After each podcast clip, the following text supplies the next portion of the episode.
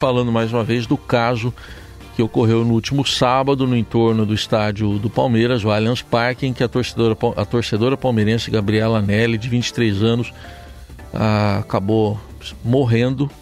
A morte foi confirmada ontem em decorrência de um ferimento no pescoço que sofreu no sábado à noite ao ser atingida por estilhaços de uma garrafa enquanto tentava entrar no estádio Allianz Parque. O acusado é um torcedor do Flamengo que está preso, teve a prisão preventiva decretada pela Justiça, mas hoje o Estadão traz um amplo levantamento de vários casos e chegamos à oitava morte neste ano em decorrência de violência envolvendo o futebol.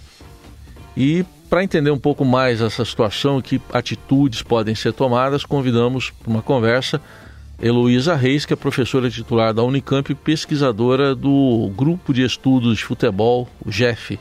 Professora, bom dia, obrigado pela presença. Bom dia. Bom, esse caso aqui, é, é, muitas vezes quando a gente vê um, um caso envolvendo violência de futebol, é, logo se pensa em torcida organizada. Esse aqui talvez ainda seja cedo, mas as primeiras apurações da polícia indicam que não é exatamente torcida organizada. É, esse caso específico, inicialmente, como é que a senhora avalia? É, então, é importante a gente falar do preconceito né, que se tem, que sempre se pensa que são as torcidas organizadas vinculadas à violência. E esse caso específico é uma prova de que a violência está disseminada em toda a sociedade brasileira e dentre vários tipos de torcedores. Né? Os torcedores organizados são apenas um dos tipos que se associam para torcer. E nesse caso, é, foi uma violência é, muito fortuita, é, de origem é, de um torcedor do sexo masculino, como são praticamente 100% das violências que ocorrem em espetáculos futebolísticos, e isso vai provando para a sociedade, aqueles que ainda não entenderam que o problema da violência ela não é um problema localizado em torcidas organizadas, vai mostrando que é uma questão é, educacional, é uma questão de que o Brasil me parece que está chegando no ápice da intolerância entre as pessoas, e isso já nos acompanha há bastante tempo, não é recente, né? E a intolerância acompanha o futebol no mundo todo desde a sua origem. A grande diferença entre os países uh, que conseguiram controlar o problema da violência nas ligas mais comerciais e, e melhores do futebol mundial é que se adotaram políticas públicas e privadas, né, incluindo aí o papel das políticas que é necessário que os clubes, as federações e a confederação também faça para diminuir a violência no espetáculo esportivo, que afinal de contas é uma diversão, né? Não se espera que as pessoas saiam de casa e morram em uma fila de entrada em um estádio, mas eh, a sociedade ainda não entendeu que uh, só com projetos de educação a longo prazo e com uma justiça que pune exemplarmente aqueles valentões que usam de artifícios e de armas para ferir os diferentes, sejam punidos e que as pessoas que tenham esse tipo de tendência pensem duas vezes antes de cometer um ato tão bárbaro como foi esse de arremessar uma garrafa em meio a uma multidão, né? Uhum. Então, assim, é muito grave o que aconteceu. Acho que acende mais do que uma luz vermelha para a sociedade acordar e ver que a gente tem que parar de estigmatizar um grupo de torcedores e tem que olhar a sociedade de um modo geral e a educação de homens nesse país, assim como é olhado uh, também a questão por que é que uh, praticamente 100% dos homicidas do futebol brasileiro são homens. Tem uhum. alguma questão aí na, na educação e a, na tolerância que a sociedade tem com atos agressivos e violentos vindos uh, de homens que querem se sobrepujar, querem se, é, se mostrar na sociedade como os valentões e os defensores de territórios. Professora, eh, no caso dessas políticas que a senhora citou, públicas e privadas, quais seriam assim medidas emergenciais no curto prazo, talvez no médio e também no longo prazo que a senhora indicaria? Sim, a curto prazo é urgente que o Ministério do Esporte nomeie a CONSEG, que é a, Comissão Nacional de Prevenção da Violência, que estava em funcionamento de 2003 a 2000, final de 2014, e com a iminência do golpe e com a mudança do ministro, acabou essa comissão sendo inoperante a partir de janeiro de 2015 e o governo atual ainda não nomeou a CONSEG. A CONSEG é um órgão, então, federal que centralizaria toda a política de prevenção da violência em espetáculos esportivos e teria também uma, uma condição de punição administrativa. O que, que é isso que funciona tão bem na Espanha, na Alemanha, na prevenção da violência? é um órgão mais ágil que imediatamente pode afastar aqueles torcedores que estavam envolvidos em brigas e em violência dos estádios por uma simples medida administrativa, até que, concomitante com isso, a justiça possa fazer todo o seu processo legal e chegar ou não ao a, a punição de um, um, indivíduo que transgride nos espetáculos futebolísticos. Do uhum. ponto de vista dos clubes, das federações e da confederação, que nunca se envolveram em uma política de prevenção da violência, nem mesmo essa que eu citei do governo federal, até 2014, é urgente que se faça campanhas educativas para esclarecer os seus torcedores e os seus espectadores de que não será tolerado atos de violência e que as câmeras que filmam eh, as pessoas dentro e fora dos estádios, né, porque o circuito interno de televisão ele filma os indivíduos dentro e fora dos estádios, irão enviar para o Ministério Público e para a Polícia Civil as imagens daqueles que cometem transgressões e eles serão proibidos de entrar nos estados e poderão ter punições mais severas assim que o processo legal for terminado. Uma outra questão, Heisen, super importante, que eu fiz parte dessa política e fui eu que indiquei para o governo federal a necessidade da criação dessa comissão, é que desde o início eu fui muito clara dizendo que na Espanha deu certo a, o sistema de vídeo monitoramento, porque o responsável pela vigilância do estádio, então no caso do Brasil a Polícia Militar, no caso da Espanha a Polícia Nacional, são só agentes dessas polícias que podem ser autorizadas a controlar as imagens do circuito fechado de televisão, Sim. porque é, elas são prova que vai acompanhar um processo judicial e um processo administrativo. Né? E a longo prazo, além de várias medidas que a gente levaria aqui muito tempo para detalhar nesses âmbitos, é fundamental se repensar a educação nesse país. Né? A gente eh, se tornou, no, nas últimas décadas, e já vem de isso de mais tempo, talvez dos anos 90, a gente se tornou uma sociedade completamente intolerante. A intolerância é a raiz do terrorismo nos países que sofrem terrorismo. A intolerância é a ra raiz dos problemas que nós vemos tendo por desculpa de questões ideológicas nesse país e que a gente vem vendo muitas mortes, e ela também é a raiz da violência no futebol. Né? Então, no mundo todo, a gente pode identificar do, duas causas da violência no futebol: a intolerância, que ela se cria a partir de pequenos preconceitos é, às vezes até camuflados por piadas, e também pela essa questão de, um, de uma sociedade patriarcal em que atribui ao homem, na sua educação e em seu processo de desenvolvimento, o papel de defensor de um território, de defensor de um grupo social, né, e aí eu me refiro à família, e isso se estende para outros grupos sociais que eles se associam, como, por exemplo, um, um, um time de futebol.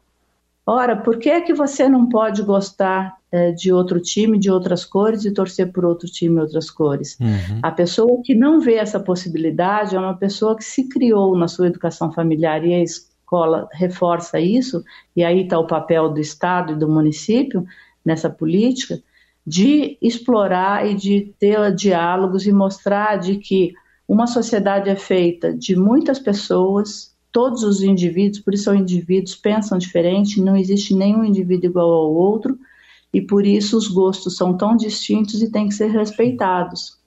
A gente não pode atacar as pessoas que não pensam como a gente como se fossem nossos inimigos.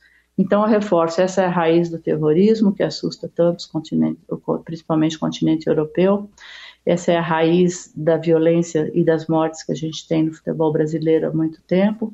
E nós temos que rever que sociedade é essa que mata os, né, que irmãos se matam, né, considerando que todos somos irmãos, é, porque o outro não tem o mesmo gosto futebolístico que eu. E isso, só para reforçar, só para chamar a atenção, isso tem uma raiz em sociedades em que tem uma exacerbação com nacionalismo, com patriotismo. Sim. Isso vai se tornando uma doença e as doenças elas têm que ser tratadas com educação e com e com um sistema de saúde que tenha acesso a psicólogos, a psiquiatras uhum. e a, a, médicos. Né? Eu não quero patologizar o problema, mas quando chega nesse ponto de um indivíduo sair nas ruas atirando garrafas ou atirando com armas de fogo ou usando instrumentos que se tornam armas para ferir aquele que pensa diferente, porque no fundo é isso, né, uhum. Heisen? Por que, que eu ataco o time uhum. adversário ou o torcedor adversário? Porque ele torce diferente de mim, eu tenho que eliminar ele. Correto com coisa que eliminar ele me faz melhor e campeão, né? É. Mas é uma essa é a raiz do pensamento do que na Europa se chama de hooligan, que tem esse perfil uhum. de homens que saem querendo é, é, querendo ferir o outro Sim. e ter um troféu de que eu feri o outro, eu peguei a bandeira do outro, a camisa do outro. E, e professora, é, não, é, não foi isso que aconteceu exatamente no, lá com a Gabriela, que eu vou citar, porque ali eram duas torcidas, mas em São Paulo é, prevalece já há algum tempo aquela coisa, quando é o jogo dos quatro times grandes, é, quem joga em casa não recebe a torcida adversária. Eu costumo dizer aqui que tem uma geração inteira, pega os meus filhos, por exemplo, que não sabem o que é ir num estádio para ver um, um Palmeiras e Corinthians, por exemplo, porque não tem a torcida adversária. Como é que a senhora vê isso? Né, Completamente lamentável. Fiz crítica quando o Ministério Público é, indicou essa medida para a federação, isso se estendeu para a confederação, é o fim de uma cultura futebolística e é o incentivo à intolerância, porque veja, quando a gente separa grupos e diz vocês não são capazes de conviver nesse espaço, então vocês que são visitantes estão fora desse, você está reforçando aquele ambiente como perigoso e a inoperância do Estado brasileiro, já que cabe ao Estado brasileiro a segurança em dias de jogos. Eu reforço que também entendo assim, a Constituição nos garante que é, um espetáculo esportivo de caráter privado, é, de, de, de, do âmbito privado, mas de caráter público, porque levam multidões, tem que ser vigiado e tem que ser controlado pelas uh, pelo Estado, né? Só que eu defendo a criação de uma polícia não só para o espetáculo esportivo, mas, enfim, seria uma outra entrevista. Mas é lamentável essa medida mostra a inoperância do Estado brasileiro e reforça o perigo que é juntar dois grupos de, de, de espectadores de futebol que torcem para times distintos, né? Sim. Eu tenho dito que isso prejudica inclusive o negócio do futebol, né? Porque afinal de contas vivemos numa sociedade capitalista, e as pessoas têm mais interesses econômicos do que interesses sociais.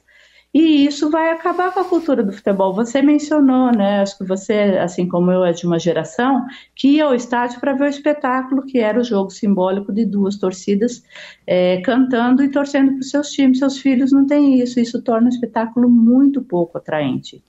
Isso foi uma deturpação que o Ministério Público fez, né? Eu falo Ministério Público porque eu trabalhei com um dos promotores à época, quando nós tivemos uma viagem de trabalho à Espanha e ele lá soube que existia torcida única, só que ele deturpou totalmente a compreensão do que é. A torcida única na Espanha, eles dizem que, que quer, quer dizer que tem 10% dos ingressos para os torcedores adversários que têm essa característica uh, assemelhada, não é, não é idêntica, com as torcidas organizadas, que é essas, essa, essa prática de viajar em caravanas. Né? O Estado espanhol entendeu que com 10% dos ingressos vendidos para os visitantes, eles dariam conta da escolta na estrada, na estação de trem.